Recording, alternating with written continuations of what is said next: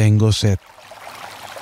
El punto de vista más común de estas palabras de Jesús es que aflora su humanidad. Pero en algún momento en el pozo de Jacob, Jesús le dijo a una samaritana, el que beba del agua que yo le daré, no tendrá sed jamás.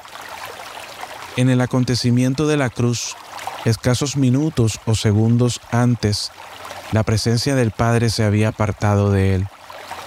Dejó de brotar fuente de agua viva sobre su ser. Por eso Jesús tuvo sed. Una sed por nuestro cambio, porque en tu vida y en mi vida no se hace efectivo su sacrificio si no tomamos la decisión de dejar lo que nos aparta de Dios, el pecado. Gracias porque nunca dejas de pensar en nosotros.